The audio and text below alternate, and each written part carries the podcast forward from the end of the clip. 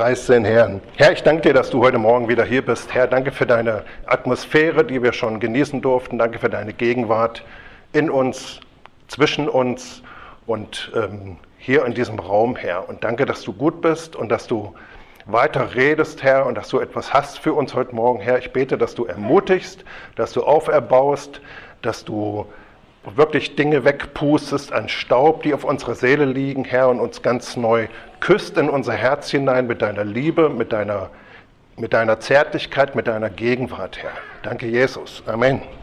Gut, die Botschaft nenne ich, ich muss, es muss ja alles immer einen Namen haben, ne?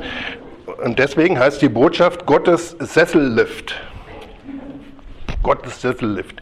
Ich persönlich liebe Sessellifter. Ja? Meine Frau fährt gerne in die Alpen. Ich bin eher so ein Typ, der ans Meer fährt. Und auf dem Deich brauchst du keinen Sessellift, weil das sind nur, die sind in der Regel 13 Meter hoch, wenn sie hoch sind in Deutschland. 13,50 sind die höchsten. Und da komme ich auch noch zu Fuß hoch. Das kriege ich noch gebacken. Aber so ein Sessellift ist schon was Tolles, ja. Wenn du dann da so diesen Berg anguckst und sagst, boah, das wäre echt gut, da oben schön zu sitzen, ein Weißbier zu trinken und ins Tal runter zu gucken. Alkoholfrei ist klar, ne? So, und dann guckst du da hoch und denkst, boah, aber da muss ich ja hochlaufen, das ist so weit und so anstrengend. Und die Sonne, ich persönlich mag ja nicht so sehr den Sonnenschein, ähm, ich bin so ein Wolkenfreak, weil ich wahrscheinlich aus Lappland komme von meinen Vorfahren her, ich weiß nicht genau, meine Oma war Schwedin jedenfalls, egal. Wie auch immer, du sitzt dann da oder du stehst dann da und denkst, oh, auf den Berg würde ich schon gern hoch, aber das, diese ganze Mühe, um da hoch zu gehen, da habe ich echt keinen Bock. Und da hat irgendein netter Mensch, wie auch immer er hieß, Herr Lift oder Herr Sessel oder wie, den Sessellift erfunden. Und er hat dann da so ein paar Pfosten hingestellt und hat gesagt, es wäre doch eigentlich cool, dass jeder, der da hoch will, das einfach nur dadurch zum Ausdruck bringt, indem er sich da reinfallen lässt. Und dann zieht, wird er da hochgezogen. Und ich finde das so ein tolles Bild auf das Wirken des Heiligen Geistes in meinem Leben, dass ich mich ganz oft, wenn ich es brauche, wirklich sage, Herr, ich setze mich wieder neu in diesen Sessellift. Lass mich reinfallen und du ziehst mich dahin, wo, ich hinha wo du mich hinhaben willst. Für mich ist Sessellift ein Bild für Gnade. Und da ich unheimlich gerne über Gnade rede, rede ich auch heute über Gnade. Wenn du nichts über Gnade hören willst, dann musst du immer wegbleiben, wenn ich komme, weil ich predige fast nur noch über Gnade. Ja, ist lustig, ne? Epheser 1, Vers 3, wie immer. Nee, das letzte Mal habe ich über Abraham gesprochen, ne? da kam das gar nicht vor. Abraham ist auch so ein Typ. Äh, holen wir ganz kurz nochmal auf, damit wir nochmal eine Verknüpfung kriegen. Wir haben ja von Abraham gehört. Ich will das jetzt nicht alles wiederholen, weil es waren 50 Minuten, 55 glaube ich sogar. Wie immer, heute habe ich, ich muss auf die Uhr gucken, heute will ich 40 Minuten schaffen. Mal gucken, ne? so langsam, genau, so langsam in, ja, das kriege ich im Kopf noch hin, aber so versuchen irgendwie wieder in äh, zivilisatorische Größenordnung zurückzukommen. So, und der Abraham, ist euch mal aufgefallen, dass wenn du so die ersten Büch, das erste Buch Mose liest, du liest Kapitel 1 und dann 2 und so weiter und so weiter, und dann kommst du bei 11 an und da wird dann angefangen von Abraham zu sprechen, von seinem Vater Tara, der sich aufgemacht hat, um nach Haran zu ziehen und so weiter. Und dann wie ein Donnerschlag in die Geschichte hinein kommt plötzlich und der Herr sprach zu Abraham und dann drückt Gott aus, Abraham, ich habe was vor mit dir.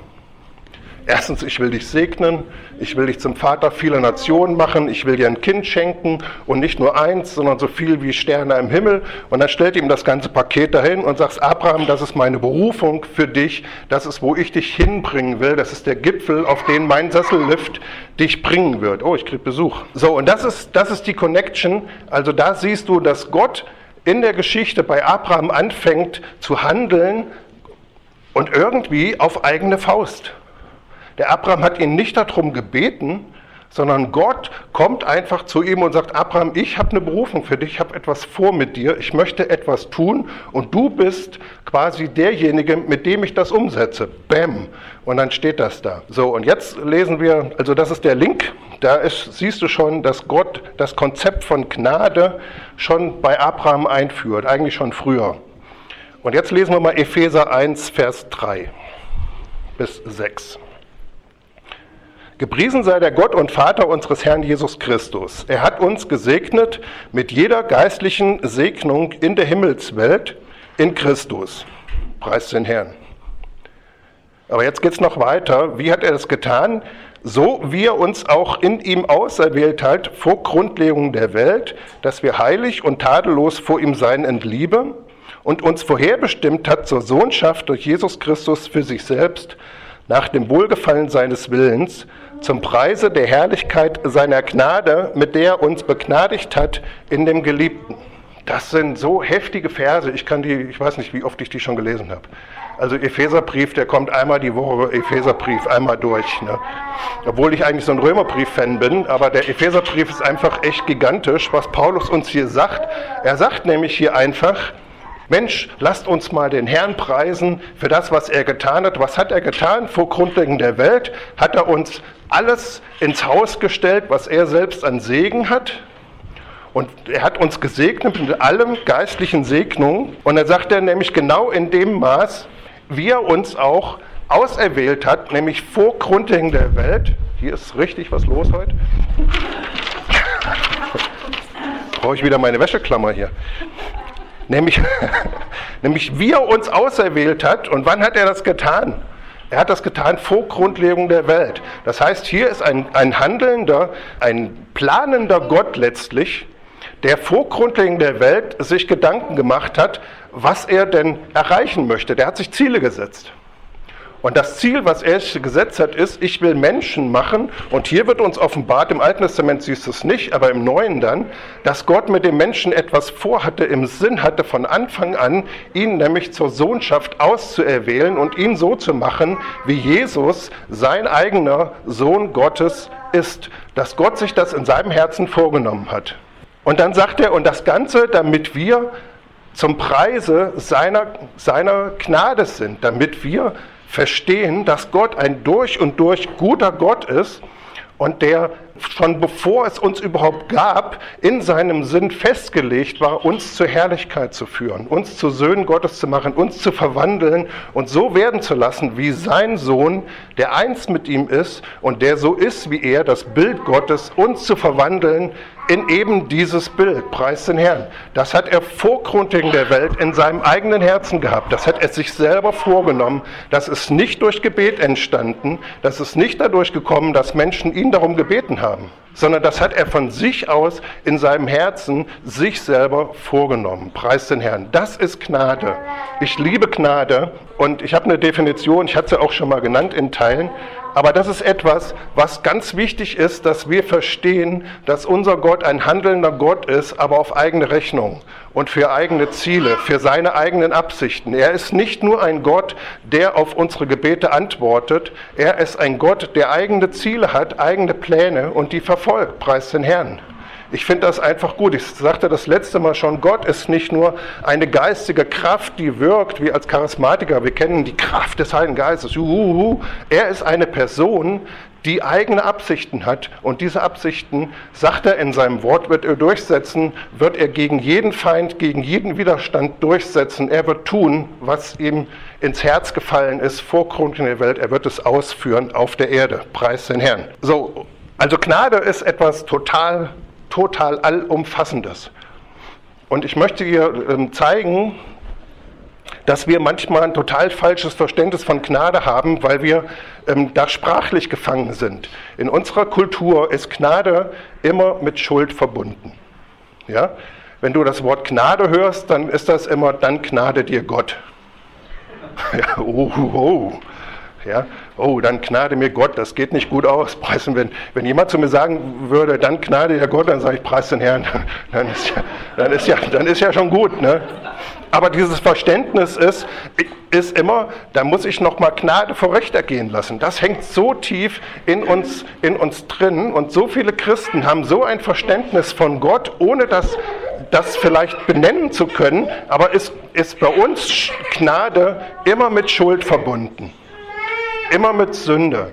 So, ich bin mal begnadigt worden, da bin ich auf dem Weg nach Rheinmünden morgens mit 90 km/h durch Wilhelmshausen an der Fulda gebrettert, weil ich nicht gemerkt habe, dass ich im Ort bin. Ja, richtig dusch.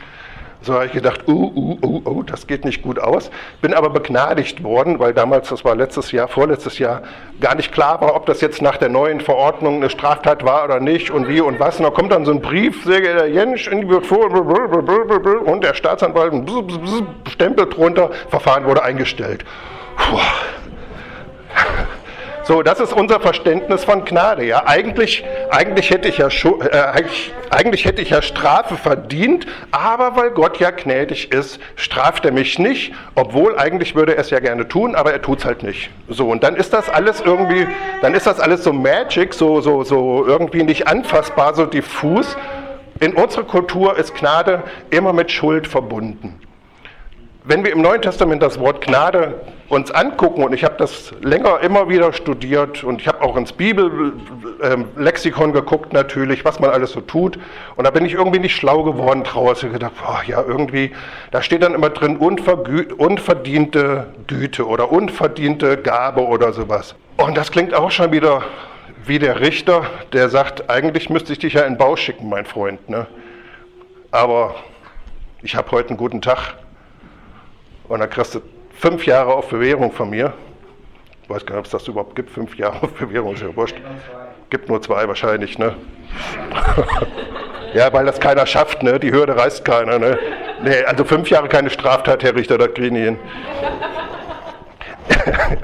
so, aber bei uns ist so, da habe ich mich damit beschäftigt, was, was meint Paulus eigentlich, wenn er das Wort Gnade benutzt? Weil Paulus war ein Theologe, der kam aus dem Judentum, Hebräer, so, und er kam aus dem hebräischen Denken. Und jetzt nimmt er die griechische Sprache, um sein Denken in Worte zu fassen. Logisch, ne? Er sucht nach Ausdrücken, mit denen er ausdrücken kann, was er eigentlich sagen möchte. So, da muss er Vokabeln suchen. So, das hat er gemacht bei, bei seinem Wort für Gemeinde. Da hat er nämlich diese, diese Versammlung der wehrfähigen Männer auf dem Areopag ähm, bei den Griechen gewählt und hat gesagt, das ist quasi so eine Versammlung, die wirklich Autorität hat und die hier die Bestimmung und die Gesetze macht. Und das Wort benutze ich jetzt für Gemeinde. Also, da hat er wirklich drüber nachgedacht, über diese Dinge. Und dann hat er das Wort Gnade, auch die, die Apostel schon, Markus, Lukas und so, haben dieses Wort benutzt. Aber die haben irgendwie dieses Wort sich gesucht und haben gesagt, das Wort Gnade im Griechischen Charis oder Charis, ich bin kein Grieche, ich benutze immer nur Studienwerke. Das ist eigentlich das treffendste Wort, was wir dafür finden. So, und dieses Wort Charis, Charis, Charis, man sagt immer die Charismatiker, ich glaube, es heißt eigentlich Charis, aber egal, ähm, hat aber gar keine Beziehung zur Sünde. Das Wort bedeutet Freude oder Wohlgefallen. Und wenn du das studierst, dieses Wort, und wenn dich damit beschäftigst, stellst du fest, das hat überhaupt nichts mit irgendwie einem Gericht oder mit Schuld oder mit Sünde zu tun. Nicht im entferntesten. Es gibt keine Verbindung zu Sünde oder zu Schuld in diesem Wort, sondern was die Griechen, die Griechen waren so Typen, die waren so ein bisschen so Naturvolk und haben irgendwie im Lauf ihrer Geschichte mal so ein kleines bisschen Licht gekriegt, weil da wurde ihnen nämlich klar, dass die Götter nicht wie bei den Persern oder bei anderen Völkern irgendwelche Tiere sein müssen oder irgendwelche Stiere oder irgendwas, sondern dass die uns Menschen irgendwie ähnlich sein müssen. Dass es da eine Verbindung geben muss zwischen Göttern und Menschen. So, und dann kamen so Halbwesen, ich komme ja aus Kassel, der Herkules und so, wir wollen jetzt nicht in die griechische Mythologie reingehen, weil das, wir wissen, dass das voller Dämonie auch ist, letztlich, diese Konzepte. Aber dort hatten die Griechen immer gedacht, Mensch, alles, was wir in unserem Leben haben, da kommen ja so Kräfte in unser Leben. Wir merken, dass das unser Leben bestimmt. Das muss doch irgendwas von außen sein. Aber trotzdem ist das ja etwas, was mit uns Menschen verbunden ist. Es ist uns ja nicht etwas völlig Fremdes. Ja, wenn so ein Stier irgendwie wirkt, da kann ich nichts mit anfangen. Ne? Da kann ich Platz machen und sagen, ja, der ist mir überhaupt nicht ähnlich, außer dass er auch so ein Hornochse ist wie ich. Aber ansonsten sind wir wenig gemein. Aber die Griechen, die hatten die Chariten. Ja, das waren so drei Damen, die wurden immer so nackt dargestellt. Deswegen habe ich kein Bild mitgebracht. Ich hätte alles zensieren müssen. Jetzt so nur oben so einen kleinen Kopf gesehen, unten so zwei Füße. Das könnt ihr euch auch so vorstellen, da brauche ich nicht mitbringen. Also die Chariden, das waren drei Damen. Die eine hieß Anmut, die, an, die eine hieß Liebreiz oder Schönheit und die dritte hieß übersetzt Feierfreude. So, das waren drei Damen, von denen die Griechen damals dachten, das sind Kräfte, die uns Menschen irgendwie ähnlich sind und die das in unser Leben hineinbringen. So, das ist etwas, wo wir immer wieder merken, das ergreift uns, das erfasst uns und dann kommt da so eine Feierfreude, so eine Fröhlichkeit oder so ein, wir gucken etwas an und das macht etwas mit uns. Wir sind, boah, wie schön das ist, es ergreift uns. So, und das, in ihrem Konzept kam das von diesen drei Chariden. Bei den Römern hießen die hinterher die drei Grazien, das hast du vielleicht schon öfters gehört. So, also das ist das Konzept, was die Griechen mit Charis verbunden haben, nämlich Kräfte der Schönheit, der Herrlichkeit, der Anmut und auch wirklich der Feierfreude. Also wirklich etwas, was dich ergreifen, wo du sagst, ich, ich könnte ausrasten vor Glück, vor Freude. Das ist, was die Griechen mit dem Wort Charis meinten. Und Paulus geht jetzt hin und nimmt sich dieses Wort aus dem großen griechischen Vokabular und sagt, das ist das, was, im, was in der hebräischen Bibel schon mit Gnade gemeint ist. Das erste Mal Gnade in der Bibel taucht auf, da spricht Gott über Noah und da heißt es, und Noah fand Gunst vor den Augen des Herrn oder Gnade. Das heißt aber nicht, dass Gott gesagt hat, so, ich will die ganzen anderen umbringen und den, den begnade ich jetzt in unserem Sinne, sondern das heißt im Kontext ganz klar, die sind alles so sündig und das missfällt mir, aber Noah gefällt mir. Ich finde ihn angenehm ich finde, der hat eine Schönheit, weil er, siehst du dann in den Kapiteln darauf, dass er wirklich ein Anbeter war, der, der Gott wirklich angebetet hat. Also das ist etwas, was Gott schön fand. Das ist das Wort Charis. Und die Griechen hatten ganz klar das Konzept, dass diese Gnade zu bestimmten Zeiten einen Menschen total erfüllt und ein Hochgefühl hervorbringt. Preis den Herrn. Gnade ist eine göttliche Kraft, die ein Hochgefühl hervorbringt. Das ist wirklich die Wahrheit.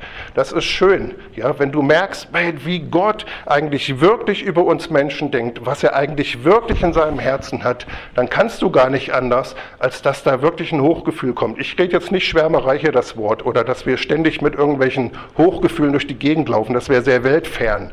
Äh, bin ich auch nicht. Ich bin auch nicht ständig auf der, auf der obersten Welle des Hochgefühls.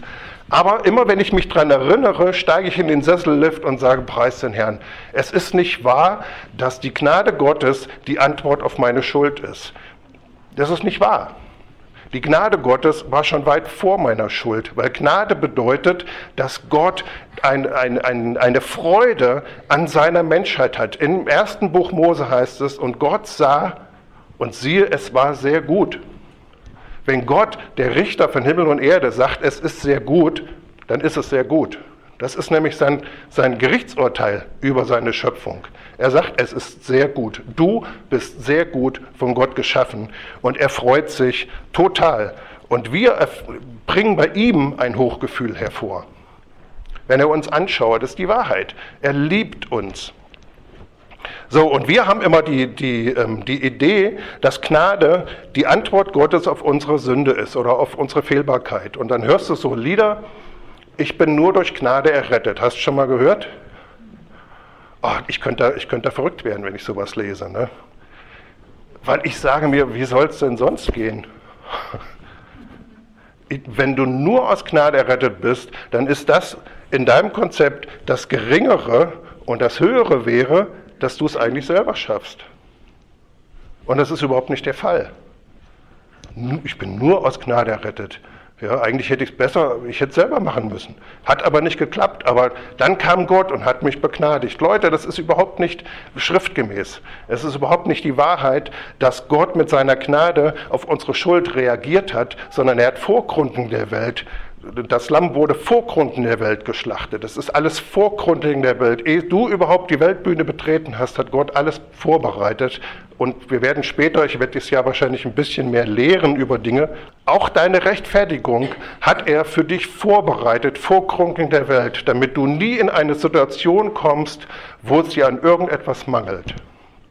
Ich vergleiche das immer, als wir Kinder gekriegt haben, als ähm, glaube, als Lennart kam, mein, mein Sohn ist der, der kleinere von den beiden, in Warndorf, wir waren umgezogen, dann hast du natürlich gesagt, okay, wir brauchen, was brauchen wir? Wir brauchen ein Bettchen. Wir brauchen erstmal ein Bettchen. So, Bettchen hatten wir, glaube ich, noch. Dann brauchen wir eine Wickelkommode. Wir brauchen eine Wickelkommode, weil wenn der kleine Mann, der muss ja gepampert werden und so, wir brauchen eine Wickelkommode. Wir brauchen Strampler, wir brauchen dies, wir brauchen das, wir brauchen Fläschchen, wir brauchen Fläschchen Aufwärmer, wir brauchen, das, meine Frau ist da super genial. Und dann gehst du das alles durch, soll auch grüßen von meiner Frau, sie muss schon wieder arbeiten, ist ja Krankenschwester, ne? So. Und dann denkst du das alles so durch und dann stellst du alles bereit für den Tag, wenn das Baby kommt. Das ist ja, du gehst ja nicht los ein Fläschchen kaufen, wenn das Baby das erste Mal Hunger hat. Sagst du, oh, ich muss jetzt aus Gnade handeln. Ich fahre jetzt zum Toys R Us, hieß das damals, und hole ein Fläschchen. Und dann stellst du fest, Baby sagt, schmeckt nicht. Ach so, ist ja auch kalt, ich brauche ein Fläschchenwärmer. Ab ins Auto, Fläschchenwärmer kaufen. Sondern du machst das vorher. Und Gott ist nicht doof, ja, sondern er überlegt sich vorher, in welche Situationen können meine, meine Schöpfung, in welche Situationen können meine Menschen geraten. Sie könnten in die Situation geraten, dass sie sündigen gegen mich. Und da muss ich vorbereiten. Und das hat er getan. Das bedeutet Gnade. Preis den Herrn. Gott ist so mächtig und er ist so, so klar in seiner Entscheidung pro Mensch. Du siehst das schon im Alten Testament, als der Sündenfall geschehen ist. Da gab es jetzt echt Grund für Gott stinkig zu sein, oder? Da hätte er echt sagen können, Adam, Mensch, du hast auch nicht gepeilt hier so irgendwie, sondern die stehen da bei dieser, für mich sieht das immer aus wie so ein Unfall, die stehen da alle zusammen und sagen, ja, du bist doch vorgefahren, die Schlange hat doch, ne? Und so, sie hat nicht gebremst, sie hat keine Lust und so. Und dann kommt Gott, sag mal, was ist denn hier los wieder, ne? Und dann sag ja, die Schlange, die hat mir gegeben und sowas. Und jetzt überlegt mal, was Gott an der Stelle für eine, für eine Entscheidung trifft oder klar ausdrückt, auf welcher Seite er steht bei dem Ganzen. Ist dir schon mal aufgefallen? Dass er hier ganz klar sagt, hier Satan, jetzt hör mal zu. Du wirst denen in die Ferse beißen, aber ich werde aus ihrem Samen jemanden hervorbringen und der wird deinen Kopf zertreten. Der hat sich im, in dem Augenblick, wo Adam gesündigt hat, auf die Seite der Menschheit gestellt. Ist das nicht grandios? Genau in diesem Augenblick hat er gesagt, meine Entscheidung steht ganz fest, ich bin festgelegt auf der Seite der Menschen. Und das ist der, die Grundlage der Weltgeschichte, ist auch die Grundlage des Christseins. Gott ist nicht dabei zu überlegen, hat der Ankläger recht, hat, bin ich auf der Seite des Menschen, wo stehe ich eigentlich? Der ist ganz klar verschlagt, ver, äh, ver, veranschlagt auf der Seite des Menschen, er ist auf deiner Seite. Er hat dich nämlich geschaffen, um verwandelt zu werden in das Ebenbild Christi. Und er ist die ganze Zeit auf deiner Seite. Und seine Gnade, seine, sein, sein Liebreiz, seine Schönheit, die er geschaffen hat, ist nicht die Antwort auf dein Versagen, sondern sie ist der Urheber der Errettung. Preis den Herrn. Das ist wirklich, das ist Manchmal musst du in der Theologie nochmal zurückgehen und dir das ganze Bild angucken, um dann zu sagen, oh, da war ich leicht falsch, ich muss hier lang, um zu verstehen, dass Gnade nicht nur da ist, wenn du versagst, sondern Gnade ist die treibende Kraft, die alles in deinem Leben tut, was Gott von dir möchte. Das ist ja, deswegen sagt der Römerbrief, nicht durch Gesetz, du tust es, sondern ich tue es. Das ist, warum wir, wie ich das letzte Mal sagte, er bei, bei Abraham gewartet hat, bis alle menschlichen Kräfte ausgeschaltet sind damit er klar wird, das Prinzip ist nicht, dass du etwas tust und ich tue das und wir mischen das so und wir machen Coworking, Joint Venture oder so, sondern es muss ganz klar sein, ich bin die Quelle aller Dinge und ich tue alles in deinem Leben, was ich mir vorgenommen habe und ich tue es ganz alleine. Ich sage immer, habe ich glaube ich das letzte Mal auch schon gesagt, das Wasser kommt aus dem Hahn und nicht aus dem Eimer. Ja. So, das ist immer so mein Bild dafür. Preis den Herrn. Also Gott ist ganz klar auf deiner Seite. Und damit du nur ganz kurz apologetisch weißt, dass Gnade sich auch im Neuen Testament nicht auf Schuld bezieht, obwohl sie mit Schuld handelt, aber das Wort etwas anderes bedeutet. Und wenn du dann die Bibel liest und du weißt, ich erkläre es euch auch gleich noch tiefer, dass Gnade gar nicht dieses, diese Antwort Gottes, dieses herablassen zu uns ist. Gnade und Erbarmen sind total unterschiedliche Dinge. Dass Gnade wirklich bedeutet, dass Gott sich freut an dir, dann wird in deiner Bibel plötzlich etwas ganz anderes stehen als vorher. So hier heißt es von Jesus als Zwölfjährige im Tempel in Lukas 2, Vers 40, nur ganz kurz. Da heißt es, das Kind aber wuchs und erstarkte, erfüllt mit Weisheit und Gottes Gnade war auf ihm. Jesus hatte nicht gesündigt, also hatte Gnade an dieser Stelle keinen Bezug zur Sünde. Es ist nicht die Antwort Gottes auf die Schuld von Jesus, dass Jesus, äh, dass der Vater sagt, okay, Jesus, ich bin trotzdem bei dir, sondern scheinbar ist es etwas anderes. Und viele Theologen, das ist wirklich etwas, was mich schmerzt. Ich bin kein Theologe eigentlich, aber ähm, ich gehe in diese Richtung so ein bisschen, weil die sind manchmal so ein bisschen daneben. Verwechseln Gnade total mit Erbarmen. Erbarmen heißt, jemand, der niedrig ist, ja, leidet und jemand, der die Kraft hat und höher ist, beugt sich und gibt ihm das. So, das ist Erbarmen. Wenn ich dir jetzt ein Geschenk mache, dann mache ich das ja nicht aus Erbarmen. Vielleicht schon, wenn du ein Bettler bist und ich sage, komm, ich kaufe dir ein Brötchen, weil ich Erbarmen habe, gib dir ein Brötchen. Wenn ich dir ein Geschenk mache, weil ich dich total mag, dann ist das nicht Erbarmen, sondern dann ist das Liebe dann ist das etwas, was ich in mir empfinde und ich möchte das einfach zum Ausdruck bringen. Und Gnade ist genau das. Es ist eben nicht Erbarmen, kommt, weil du nichts hast, gebe ich dir etwas, sondern ich möchte dir etwas geben, um dir auszudrücken, dass ich dich schätze, dass ich dich liebe und dass du tief in meinem Herzen verwurzelt bist. Das ist, was Gnade ist. Es ist nicht das gleiche wie Erbarmen. Es ist einfach nicht wahr. Äh, klar ist es unverdient, aber mal ganz ehrlich, Leute, was ist denn eigentlich verdient? Wir sind Geschöpfe. Er hat uns geschaffen, wir haben nichts in uns, wir haben überhaupt nichts verdient. Das ganze Leben ist unverdient. Warum fangen wir immer an mit dem Unverdienten, wenn es um, um Sünde geht, um Schwäche? Ah, weil wir nämlich das, die Idee haben, vielleicht sind wir ja doch so klug und können uns selber helfen. Und nur wenn wir versagen, dann rufen wir die Gnade Gottes auf und sagen, Gott, braucht deine Gnade, ich hab's nicht hingekriegt. So. Und eigentlich kannst du nicht mal, sagt Jesus, dein eigenes Haar selber färben. Ja, außer du nimmst jetzt hier diese Vital, wie heißt das da, irgendwas.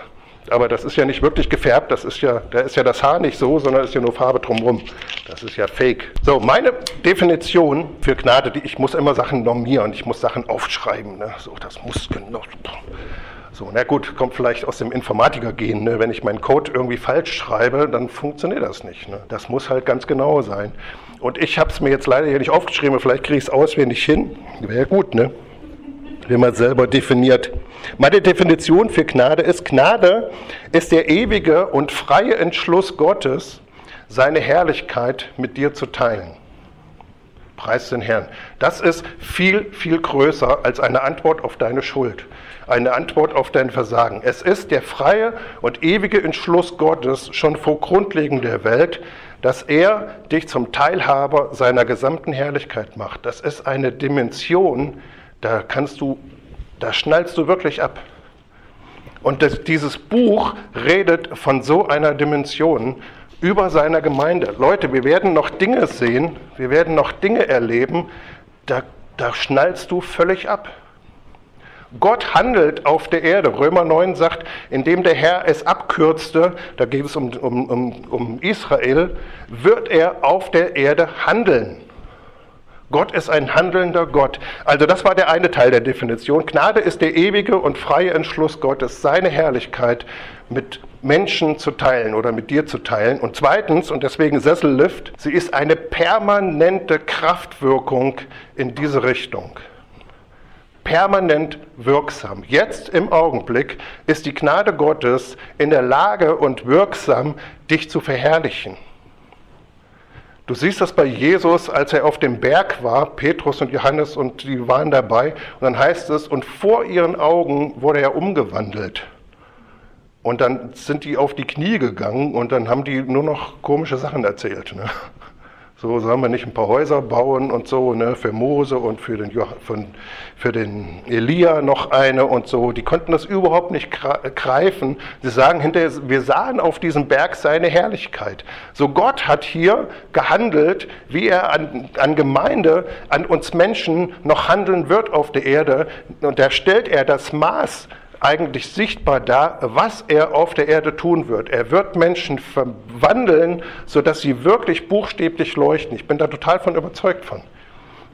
Dass Menschen wirklich feststellen, die Gläubigen, die leuchten, die haben etwas auf dem Gesicht wie, wie eine glänzende Patina oder irgendwas. Wir lesen das auch ähm, aus der, in der Kirchengeschichte. Ich habe irgendwann mal gelesen, dass es bei Paulus teilweise der Fall war. Und ähm, in der, in der ähm, jüngeren Kirchengeschichte gab es auch schon Leute, wo wirklich so ein Glanz, so ein Leuchten war und Leute sind, boah, ja, und eine prophetische Dichte und eine prophetische Präzision, die wirklich durchgegangen ist, eine Herrlichkeit. Gott hat das erst angefangen auf der Erde zu tun und er wird es weiter tun. Gott ist ein handelnder Gott, ihr Lieben. Er handelt. Preis den Herrn. Und das ist also das, die Klammer des Christseins. Ist nicht, ich bete und Gott antwortet mir. Preis den Herrn. Ja, wir beten, Gott antwortet uns. Aber die Klammer, das, was außen drumherum ist, ist, was Gott sich vorgenommen hat und was er tun möchte. Und in unserer Zeit, davon bin ich, muss mal kurz auf die Uhr gucken. Uh. ja, wenn ich, ich bin noch ganz am Anfang, also, aber ich, aber das sind alles Bibelstellen. Ne?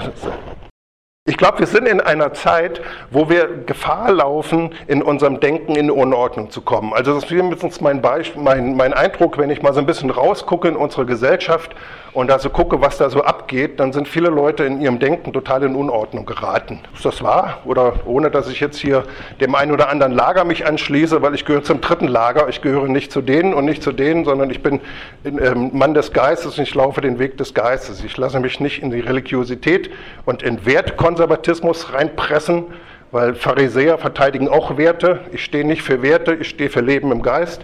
Ich gehöre aber auch nicht zu denen, die sagen, die ganze Freiheit und alles, muss das alles verstehen und jeder wie er möchte, gehöre ich auch nicht zu. Ich gehe schön in der Mitte auf dem Minenfeld, auf dem Weg, der im Geist gebahnt ist und lass mich nicht ablenken, dass ich links oder rechts reinkomme und eine Bombe hochgeht und mein Herz hart macht. Ich werde dieser Versuchung hoffentlich durch die Gnade Gottes nicht erliegen, sondern ich gehe wirklich geradeaus und bleibe in meinem Herzen weich. Preis den Herrn, das ist, was die Gnade tut, ein Sessellift, dich dahin zu bringen, wo du hingehörst. Und wir leben in, wirklich in Zeiten, wo Menschen in Unordnung kommen, in ihrem Denken oder wo, wo Unfrieden herrscht. Das kann dann auch das Miteinander betreffen, ja, weil jeder für sich denkt oder jeder eine andere Meinung hat. Was hilft uns zu verstehen, und, äh, und klar zu kommen, was Gott möchte, wer wir sind, was hilft uns wirklich verbunden zu werden. Ihr habt das vorhin schön gesagt. Ich finde das auch ganz wichtig, dass, dass wir neu wirklich Einheit unter den Christen haben. Ja? Und wirklich auch in Gemeinden fängt es ja schon mal an. Ne? Schön sagen, ja, wir wollen Einheit mit den anderen Gemeinden, die ganz anders sind als wir. Und die, die so sind wie wir, mit denen wollen wir keine Einheit. Ne? Weil die Schwester Agathe ist immer blöd zu mir. Ne? Sondern dass wir wirklich merken, es muss doch eine Kraft geben in Gott, die das überwindet verbindet unsere Unterschiedlichkeit und uns zusammenbackt, sintert, habe ich das mal genannt, uns zusammenbringt zu einem Leib. Gott möchte das tun. Wie tut er es? Durch Gnade, preis den Herrn. Was hilft uns, wirklich geradeaus zu gehen? Und das ist wirklich ein Verständnis unserer himmlischen Berufung. Ihr Lieben, wir haben eine himmlische Berufung eine himmlische. Es gibt eine irdische Berufung, preis den Herrn. Es ist gut, wenn du eine irdische Berufung hast, sie entdeckst und in ihr lebst, aber du hast zumindest, was heißt zumindest, das ist noch höher, ne? eine himmlische Berufung.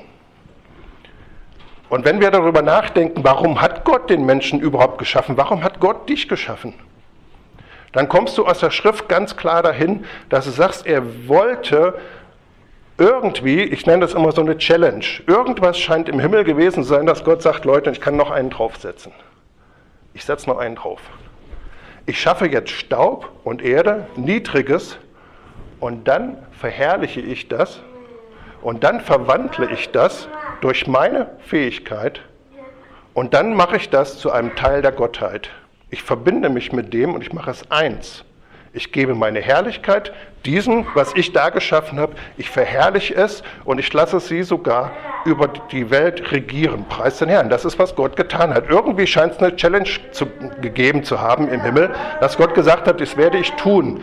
Und er hat diese Wesen, die Menschheit, nämlich ganz klar geschaffen, um ein himmlisches Wesen zu sein, nicht nur auf der Erde rumzukräuchen und zu fleuchen, sondern wirklich ein himmlisches Wesen zu sein, was Herrschaft ausübt, was wirklich regiert. Denn der Hebräerbrief, muss man kurz auf meinem Konzept gucken, ist ein bisschen durcheinander, aber hier steht die Bibelstelle, Hebräer 2. Habe ich gar nicht aufgeschrieben, macht nichts, ist aber ganz wichtig. Du kannst das gerne mal zu Hause studieren, man muss das alles im Kontext lesen. Jetzt an der Stelle braucht ihr ganz viel Glauben, nämlich dass ich hier die Wahrheit sage, in dem Fall. In Hebräer geht es darum, dass, dass eben dargelegt wird, dass der Christus der Messias ist und verbunden der Mensch mit Gott verbunden wird durch Schlachtopfer und so weiter. Da geht es um ganz viele dieser Dinge. Und dann sagt es hier, und das gilt für unsere Zeit auch, Hebräer 2, deswegen müssen wir umso mehr auf das achten, was wir gehört haben, damit wir nicht etwa am Ziel vorbeigleiten.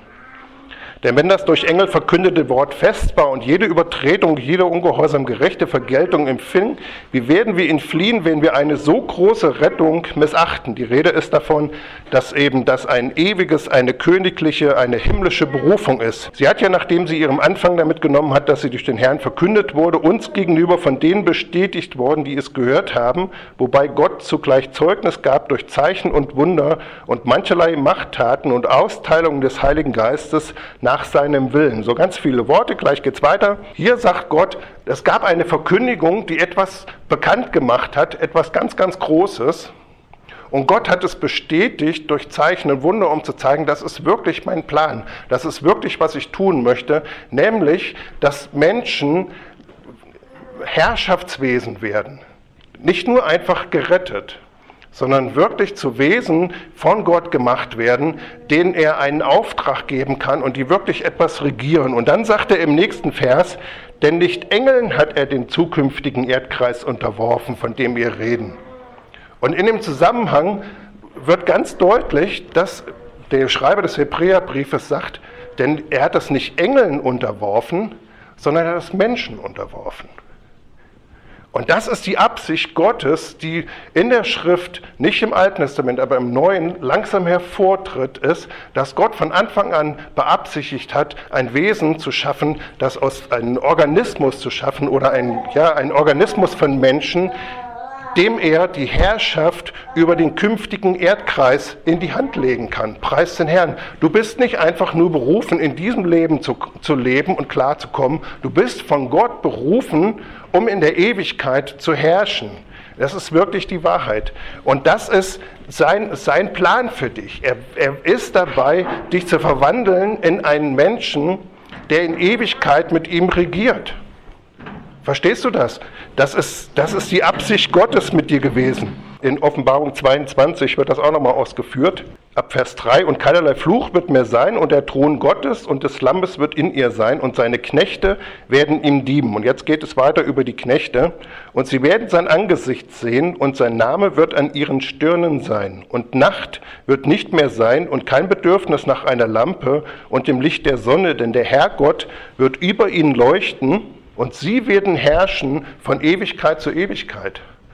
Also Menschheit ist etwas, was Gott geschaffen hat, um von Ewigkeit zu Ewigkeit zu herrschen. Das sagt die Schrift über uns, das sagt sie über dich. Du bist ein Teil dessen. Das ist die himmlische Berufung, an der Gott arbeitet, nämlich nicht, dass du einfach nur hier überlebst, sondern er ist dabei, etwas in deinem Leben zu tun, an dir zu handeln, um dich zu verwandeln, zu trainieren, ein ewiger Herrscher zu sein. Und in dem Kontext wird Gnade viel deutlicher, dass du eben siehst, er tut das um seiner selbst willen. Er tut das, was er in deinem Leben tut, für seine Pläne, weil er nämlich Herrscher haben möchte für die zukünftigen Zeitalter, die in seiner, an seiner Stelle regieren. Er drückt es hier aus, sie tragen ihren seinen Namen an der Stirn und sie sehen sein Angesicht. Namen an der Stirn war in der Antike entweder ein Soldat oder ein Sklave, der wurde markiert. Da stand dann drauf, hier, der gehört Ruthild. Und dann war das klar. Und Gott hat dich zu, deinem, zu einem Knecht gemacht. Er hat seinen Namen auf deine äh, Stirn geschrieben, weil er dich auserwählt hat, Herrschaft in seinem Namen auszuführen, jetzt, aber auch in Ewigkeit zu Ewigkeit. Das ist Gemeinde, das ist, was Gott tut. Und das ist der Kontext von Gnade in unserem Leben zu verstehen, hey, ich bin ja hier in einem Ausbildungslager. Dieses Leben hier ist ja bloß die Ausbildung. Und ich glaube ehrlich gesagt, dass Gott das von Anfang an so wollte. Und egal, was in der, in der, Schöpfung vielleicht, was wäre passiert, wenn Adam nicht gesündigt hätte oder sowas, da kann man alles ganz lange drüber reden, das mache ich jetzt nicht. Aber Gott hatte diesen Plan von immer. Er hat ihn schon immer gehabt. Und das, diese Hindernis der Sünde in dem Leben Abrahams, es ist für Gott etwas, wo er sagt, Jesus, wir haben das ja besprochen vor Gründung der Welt, ne, dass du dafür auftrittst, war für ihn eine Hürde auf dem ganzen Weg, über die er gegangen ist. Und er geht einfach weiter. Es ist, ist so. Und Gott ist ein Gott, der an seiner Gemeinde handelt. Und ich habe wirklich eine Erwartung, dass auf unserer Erde noch mächtige Dinge passieren, dass Heilig Geist ausgeschüttet wird, dass die ganz die Bude glüht, dass, die, dass Leute in die Gemeinde kommen und schon wenn sie die Türklinke anfassen, werden sie geheilt. Preis den Herrn, so soll es doch werden, oder? Und das, das hängt doch nicht an uns. Das hängt doch nicht an uns, das sind Pläne Gottes. Das Einzige, was wir tun müssen, ist, jeden Tag in diesen Sessellift zu steigen und zu sagen, Gott, bring mich heute ein Stück weiter. Du handelst an mir, nicht ich handle. Du handelst an mir. Das christliche Leben bedeutet einfach, sich einzuklinken und zu sagen, Gott, du darfst mit mir handeln, wie du möchtest. Du darfst mich dieses Jahr ein Stück weiterbringen. Ich mache meine Berufung fest und das möchte ich gerne, dass wir das wirklich tun. Dass wir wirklich sagen, Herr, ich mache meine Berufung fest nämlich verwandelt zu werden von Herrlichkeit zu Herrlichkeit. Ich mache meine Berufung fest, nämlich von dir trainiert zu werden, verwandelt zu werden, mit dir zu herrschen. Das ist wie am Königshof, wenn jemand aufwächst und er soll mal Prinz werden und dann soll er mal König werden, der wird erzogen.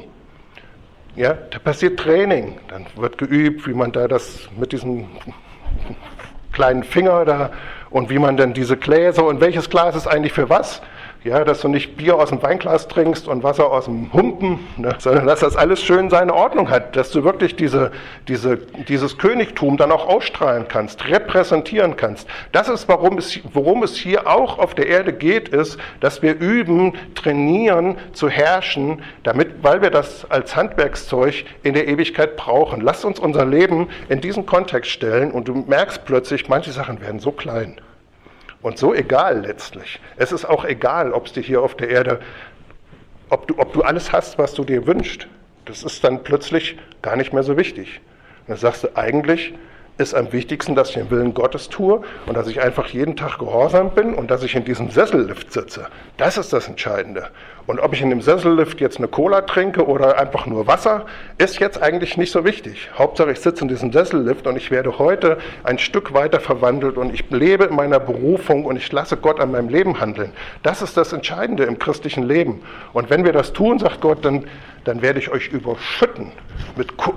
Nee, ich trinke keine Cola, ne, falls du das meinst. Sieht zwar so aus, als würde ich Cola trinken, aber ich trinke gar keine. Aber er wird dich überschütten, er wird dich segnen. Aber diese, diese Berufung ähm, zu verstehen, Gott hat mich berufen, mit ihm in Ewigkeit zu herrschen. Offenbarung 22 war das, kannst du zu Hause nachlesen. So, und jetzt nur noch ganz kurz Epheser 4. Epheser 4, Vers 1 bis 4. Ich ermahne euch nun, ich, der Gefangene im Herrn, dass ihr würdig wandelt der Berufung, mit der ihr berufen worden seid, mit aller Demut und Sanftmut, mit Langmut, einander ertragend in Liebe euch befleißigend, die Einheit des Geistes zu bewahren und in dem Band des Friedens. Da ist ein Leib und ein Geist, wie ihr auch berufen worden seid, in einer Hoffnung eurer Berufung. Dieses Wort Hoffnung der Berufung. Also zum einen kann man hier sagen, Einheit entsteht, wenn Leute ihre Berufung, ihre himmlische Berufung wirklich erkennen und merken, hey, ich bin von Gott auserwählt, wirklich einen Adel auszudrücken. Und Trennung und ja, Bosheit, Unvergebenheit passt da überhaupt nicht. Und wenn ich das einmal verstehe und wenn Christen das verstehen, dann entsteht Einheit. Weil wir merken, das andere passt nicht zu uns. Und dann legen wir es einfach ab. Dann ist es auch ganz einfach. Dann legst du es einfach ab und plötzlich stellt er fest, bist du auf dem Weg in, in dem Sessellift? Ich bin auch unterwegs im Sessellift. Hey komm, lass uns zusammen in den Sessellift steigen, ist nämlich noch Platz neben mir frei. Preis den Herrn. So entsteht Einheit. Es passiert einmal, dass dir klar wird, hey, alles durch die Gnade. Die Gnade wird Frieden in dein Leben bringen. Weil du siehst, ich muss nicht selber strugglen, kämpfen. Das ist die Gnade Gottes. Gott hat mich auserwählt, er macht seine seine Dinge. Und diese, diese Berufung wird Ordnung in dein Leben bringen, dass du verstehst, ja, ich, letztlich lebe ich für eine himmlische Berufung und das ordnet unser Leben. So, und dann heißt es hier die Hoffnung eurer Berufung. Du das schon mal in der Bibel gelesen? Paulus benutzt diesen Terminus ganz oft. Gerade im Epheserbrief, ähm, glaube ich, zwei oder drei Mal und dann in anderen Stellen auch die Hoffnung der Berufung. Das bedeutet, deine Hoffnung ist, jeden Tag, wenn, die, wenn du irgendwie sagst, ich blicke hier gerade nicht durch, ja, und es ist auch alles echt ver, verwurbelt und verschwurbelt und es ist ah, irgendwie, dass du sagst, aber ich habe ja eine Berufung. Gott hat mich ja berufen, mit ihm zu herrschen. Und er handelt ja an mir, weil er mich dazu berufen hat. Und das setzt so frei, das gibt dir so eine Kraft, dass ich muss gar nicht mit meinem Leben jetzt hier klarkommen. Meine Hoffnung ist, dass er das tut, dass er das in mein Leben reinbringt, weil er mich ja berufen hat, etwas mit meinem Leben zu erreichen. Er handelt ja an mir, weil er sich das vorgenommen hat. Das ist das, was ich beim letzten Mal bei Abraham sagte. Wenn es keine Gelegenheit mehr gibt, keine Möglichkeit, dass es geschieht, dann ist die letzte Möglichkeit, dass Gott es tut. Preis den Herrn. Und das wird dir im Alltag so helfen, wenn du sagst, ich, das ist alles so verschwurbelt und ich verstehe es auch nicht und ich blicke auch nicht mehr durch, zu wissen, aber Gott wird es tun, weil ich diese Hoffnung der Berufung habe. Er hat mich berufen und er führt das auch aus in meinem Leben, wozu er mich berufen hat. Und mein Weg ist einfach nur, dass ich mit meiner Erwartung mich in diesen Sessellift setze und sage, Gott, du darfst es in meinem Leben tun. Ich glaube dir, ich weiß nicht, wie es geschieht, aber ich glaube, dass du es tust. Das ist so kraftvoll, das wird dir helfen, jeden Tag, wenn du, wenn du wirklich in der Pampa sitzt und nicht mehr zurechtkommst, wird dir das helfen, dass du weißt, Gott hat mich berufen und er hat eine Absicht. Und er hat sich grundlegend festgelegt, seine Herrlichkeit in mein Leben hineinzubringen und mir Anteil zu geben. Und diese Kraft wirkt permanent. Sie ist permanent, wie dieser Sessellift. Ja, dem musst du nicht sagen, könnten Sie den Sessellift anmachen, ich möchte da hoch und dann musst du erstmal lange beten, sondern du kannst einfach im Glauben sagen, hu, der Sessellift läuft, der Betreiber hat gesagt 24-7, juhu, der läuft, juhu, ich setze mich einfach rein. Das ist Glauben. Einfach zu sagen, hey, ich habe die Erwartung, der Sessellift ist an, Gott hat ihn angemacht, ich setze mich da jetzt rein und lass ihn an mir handeln. Preis den Herrn.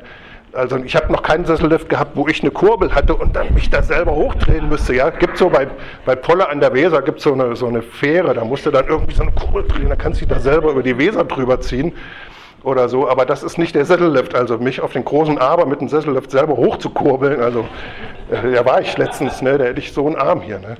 Aber das macht wirklich Gott, preis den Herrn. Herr, wir danken dir für unsere himmlische Berufung. Herr, und das ist nicht ein Anspruch an uns, sondern es ist unsere Sicherheit weil du nämlich uns berufen hast, uns zu verwandeln in das Ebenbild Christi. Und ich danke dir, dass du das auch tust und dass du Gemeinde in der jetzigen Zeit siehst und dass du weißt, was du tust und dass du weißt, was du wann tust und dass du weißt, warum du Dinge tust und wie du sie tust, Herr. Herr, du bist ein überlegender, überragender Gott. Wir danken dir für all das, was du auf der Erde tust, Herr. Wir laden dich ein, in Friedendorf zu handeln, in unserem eigenen Leben und vielleicht möchtest du einfach heute Morgen neu diese Berufung festmachen. Dann kannst du einfach mal aufstehen. Wir können nicht Aufruf machen oder so, das kriegen wir nicht hin mit Corona oder ich weiß nicht, wie es geht, jedenfalls Corona-konform. Aber vielleicht einfach, dass du sagst, Herr, ich gebe mich dir ganz neu hin, dass du an mir handelst. Herr, ich setze das wirklich frei, Heiliger Geist. Ich setze deine Gegenwart frei über jedem hier, dass du der handelnde Gott bist und dass du jeden, der in diesen Sessellift steigt im Glauben, wirklich hineinbringst in diese Herrlichkeit, in den Strom des Geistes, das neu zu entfachen. Herr, ich entfache den Strom des Geistes heute Morgen neu in dem Leben dieser Geschwister und sie tun es, Herr. Wir wollen ganz neu deine Wirkung haben in unserem Leben. Wir wollen erleben, wie du wirkst, wie du redest, wie du Dinge in unserem Herzen aufbrichst, weil du souverän bist und weil du Pläne mit uns hast, weil du uns berufen hast, mit dir in Ewigkeit zu herrschen herrschen über dem zukünftigen Erdkreis. Herr, wir werden, wir werden verwandelt in dein Bild. Und ich danke dir, dass wir heute erwarten dürfen, dass heute Dinge aus der Vergangenheit von uns fallen, dass heute Staub, der auf unserer Seele ist, weggeblasen wird durch die Kraft des Heiligen Geistes. Herr, und durch den Glauben an deine Güte, dass du uns vor Grundlegend der Welt erwählt hast und alles tust, um an dein Ziel zu kommen, Herr, und dass du nicht einfach nur uns begnadigt hast, Herr, sondern dass du deine Freude, deine helle Freude an uns hast, dass du jubelst jeden Tag, Herr. Ich sage, dass jeder Schwermut gebunden ist in dem Namen Jesus, dass jede Traurigkeit gebunden wird, Herr, in dem Namen Jesus. Und ich rufe ganz neu Freude und wirklich, ähm, wirkliche Erquickung hervor vorher zu verstehen, dass du der Handelnde bist, dass alles von dir kommt, alles von dir ausgeht, Herr, und dass du jeden von uns in seine Berufung hineinbringst, nämlich ein Regent an himmlischen Orten zu sein, für den Namen Jesus, Herr. Ich setze den Namen Jesus frei, Herr, der seine Wirkung hat, Herr, weil jeder, der diesen Namen anruft, steht unter der Wirkung des Heiligen Geistes und kann erwarten, dass deine Kraft in seinem Leben, in ihrem Leben wirkt, Herr. Danke, Jesus, für ein Jahr, wo wir verwandelt werden, wo wir in neue Dimensionen hineinfinden, Herr, und wo wir merken, wir lassen Altes hinter uns und wir bewegen uns nach vorne und wir merken, wie du uns in den Sessellift weiter nach oben bringst, Herr, hin in diese Herrlichkeit, die du für uns vorgesehen hast, Herr. Danke, Jesus. Danke, Vater, für deine Pläne, für deine Gnade. Amen.